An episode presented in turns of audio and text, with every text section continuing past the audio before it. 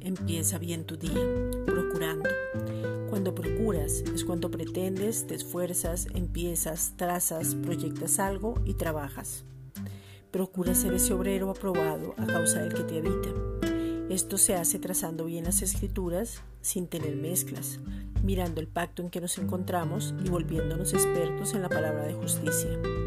La ley de Moisés solo era para el pueblo de Israel y esa ley fue cumplida en Cristo.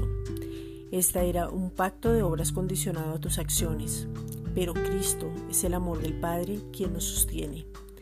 Procura enseñar bien la palabra, procura enseñar el Evangelio de la Gracia, procura enseñar todo el consejo de Dios, procura enseñar la palabra de verdad. Segunda de Timoteo 2.15. Procura con diligencia presentarte a Dios aprobado como obrero que no tiene de qué avergonzarse, que usa bien la palabra de verdad.